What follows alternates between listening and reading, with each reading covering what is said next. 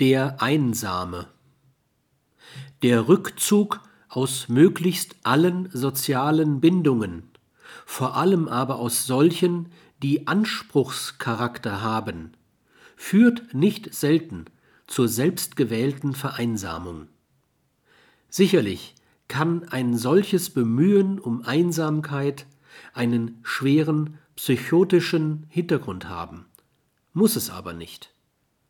Es gibt Menschen, die sich nur reich fühlen, wenn sie in ihrer Einsamkeit allein sein dürfen. Es gibt aber auch Menschen, die eine solche Lebensorganisation nicht verstehen und meinen, sie müssten diesen glücklich vereinsamten Menschen aus seiner Isolation befreien. Sie sind in ihrer Intoleranz die geborenen Feinde des Einsamen, nicht aber Vereinsamten.